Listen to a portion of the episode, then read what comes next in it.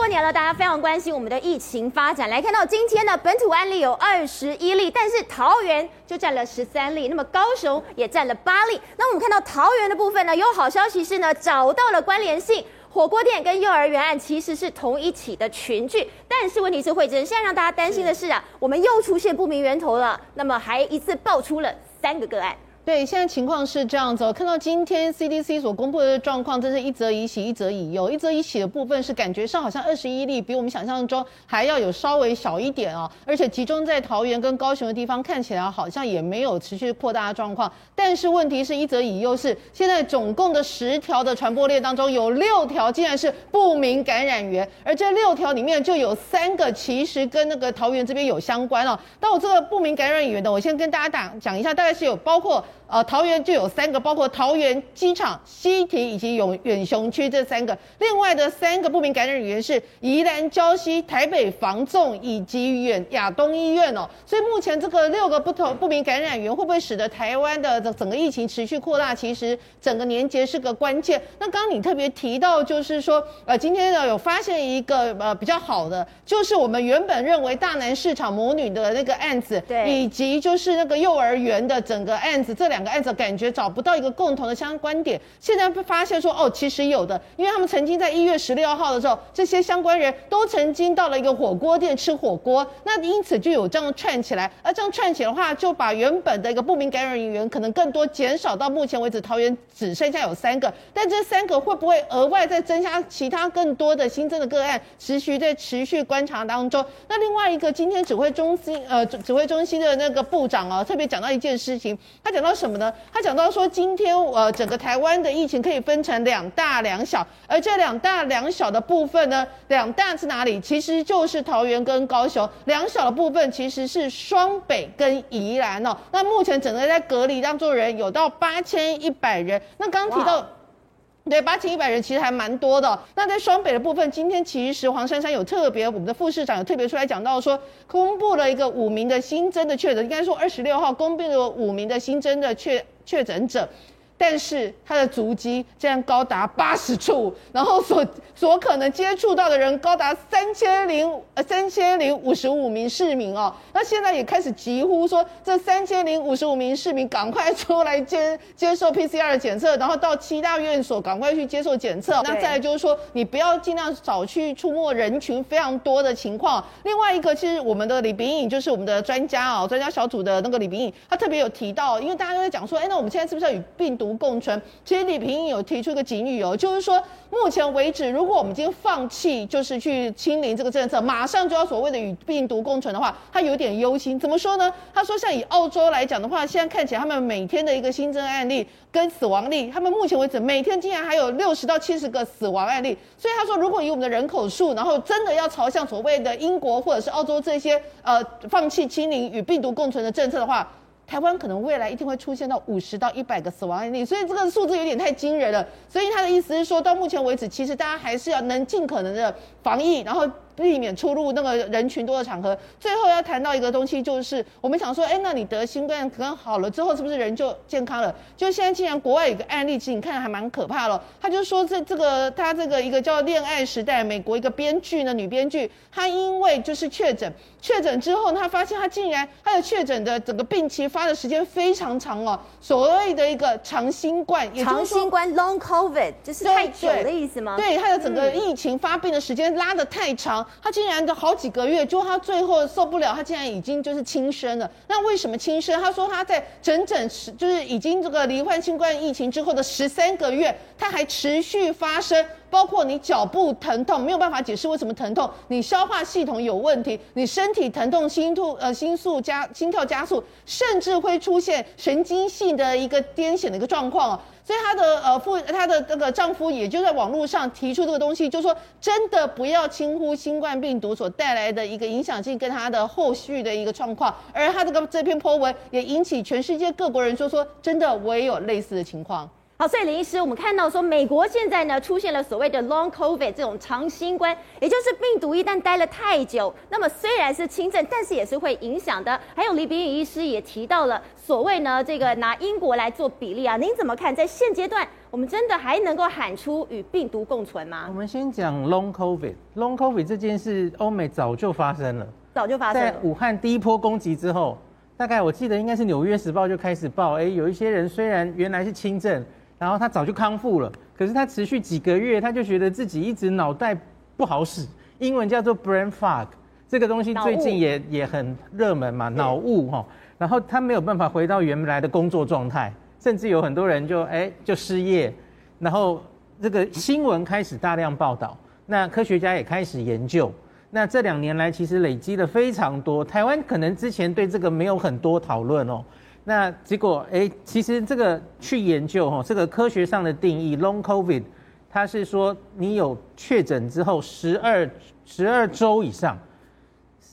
是三个月哦，三个月以上你还残存或是多出来的一些症状，这才叫 Long COVID。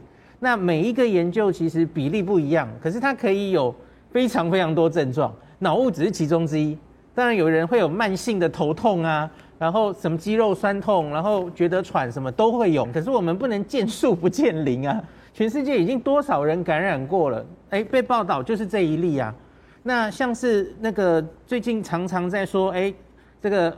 Omicron 有四分之一的人会脑雾，新闻报得很大嘛。那可是那个其实是在英国的一个 APP 手机 APP，你可以记录那个 COVID 的症状哦。然后他就问这些 O 急性的年这个有 Omicron 的感染的人，你有什么症状？然后有二十五 percent 的人说我自己有脑雾回报。可是问题是这个是他刚刚在开始急性感染的时候，因为脑雾我们通常比较担心的是慢性后遗症。大家知道这个急性感染的时候，你很不舒服嘛？你会发烧，你会头痛。发烧头痛的时候，你去问他，你有没有注意力不集中，记忆力有没有减退？一定有啊。所以像罗一军今天也有回答，在记者会上回答，我也完全同感。我觉得那个脑雾二十五 percent 急性期一定是夸大了吼。那所以我觉得大家看所有的副作用的时候。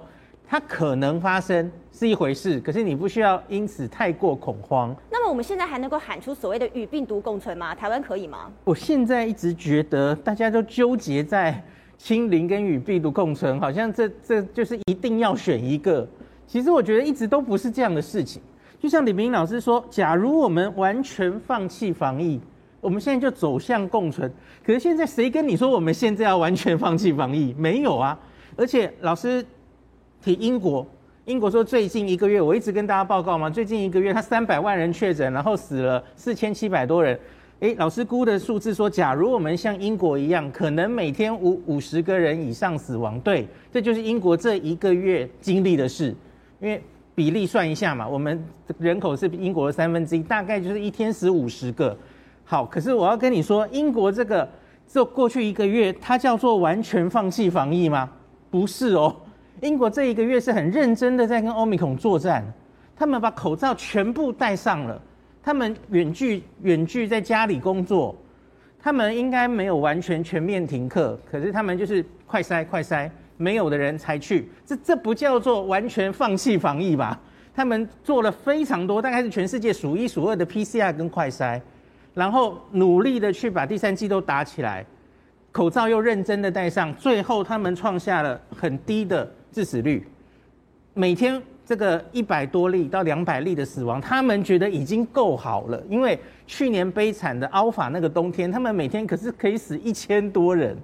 所以好，那现在英国的下一步，那才叫做老师说的，哎，他们可能这才叫与病毒共存啊。所以我觉得这不是零跟一的选择。那可是我非常同意李秉颖老师在呼吁的，老师是说疫苗要打得够好，因为他他在。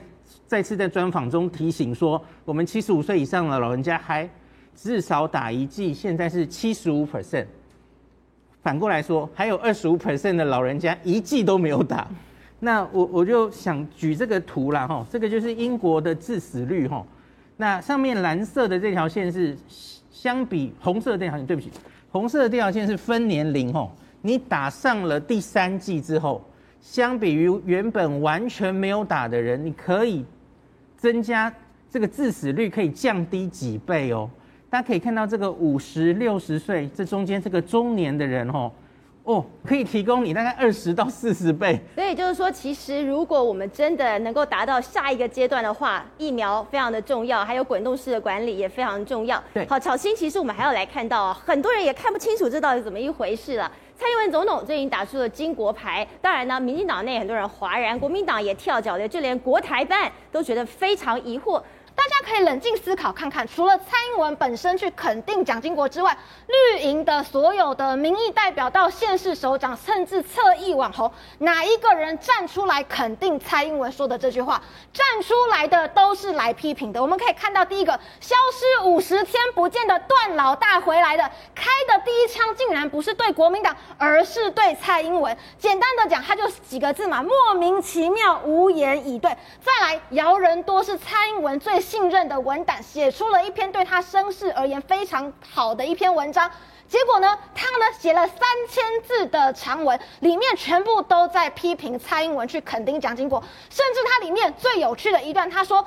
总统府这几天动员了媒体的舆论，哇，我觉得他去写出这句话就是相当敏感的哦。甚至右边这张图哦，是今天我看到最新的，这是一个绿营的，应该是他们的学者或是支持者，他们现在在学界里面在收集联署，因为他们认为在位者不伦不类，他用不伦不类来形容吗？说在位者不伦不类，让我们自己来。他的对他的联署的名称叫做谴责民进党政府发扬威权论述，伤害民主价值。他还说呢，周五就要公布名单。这是我在一个比较偏绿的学者的脸书上面看到他们在转传的，所以就可以看到很多人讲说，哎，民进党要抢国民党的神主牌。但我认为这只是国民党对自己缺乏自信的表现而已。非常非常缺乏自信心嘛，因为我们可以看到，其实当别人要肯定国民党以前的总统的时候，对我们来说应该是好事，张开双倍欢迎。但是呢，现在竟然有整主牌会不会被抢的这种疑惑。其实先前在二零一二年的时候，民进党也曾经，因为那时候蔡英文选输了，所以很多人在讨论说，民进党如果不抛弃台独这一块的话，永远没办法执政。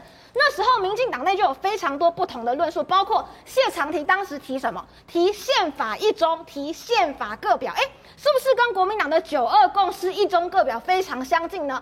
可是当时二零一二年的国民党是比较有自信的，所以那个时候这个谢长廷提出这些内容的时候，国民党的发言人英伟他当时发布的声明稿写说，我们非常欢迎大家可以来跟进国民党的脚步。有没有觉得同样都是靠近国民党的主张，但二零一二年跟如今的二零二二年态度差非常多呢？所以其实。根本不需要去担心别人是不是去抢神主牌。对国民党而言，最重要的应该是建立自己的自信心，强调我们的历史价值，以及更多的去论述蒋经国在过去的历史功绩，包括十大建设或台积电，而不是被这整个风向带着吹，乱成一盘散沙。好，所以吴董，您认为这是国民党自信心的问题吗？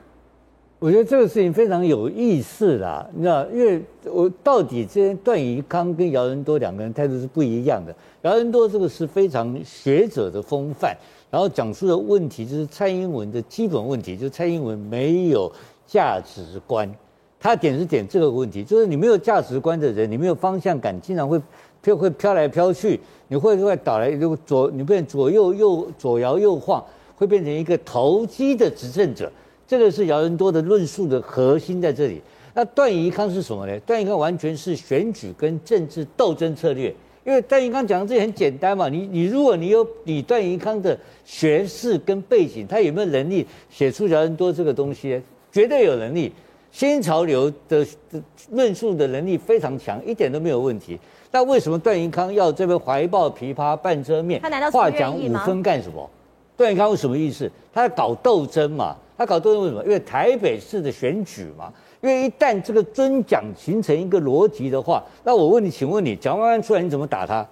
蒋万安要打他都很简单啊，就是要打他的祖父，打他的阿公，打他的阿祖，是这个满手血腥。如果今天蒋万安的神主牌都会搬到民进党，那蒋万安也不用被打了，不是？对呀、啊，就被人打不下蒋万安了嘛。其实蔡英文做这个事情是对的，蔡英文做的事情跟别人都不太一样，在哪里？蔡英文这个人这次怎么会做这个事情？背后到底谁出的点子？这个点子是怎么样的逻辑出来？他讲的很简单，就是反共，对不对？保台，反中保台跟反共保台不一样哦。反共是反反对你这个共产党的政权，我没有反对你中国十四亿人民，所以蔡英文用的很技巧的方法，在想要收割蒋经国的这个遗绪跟历史的成果，你知道吗？所以这个整个造成一个在民进党的价值错乱以外，对蔡英文本人呢有非常大的好处，因为他即将卸任的总统，他就留下一个这个的这个所谓的反共保台的先驱跟执行者。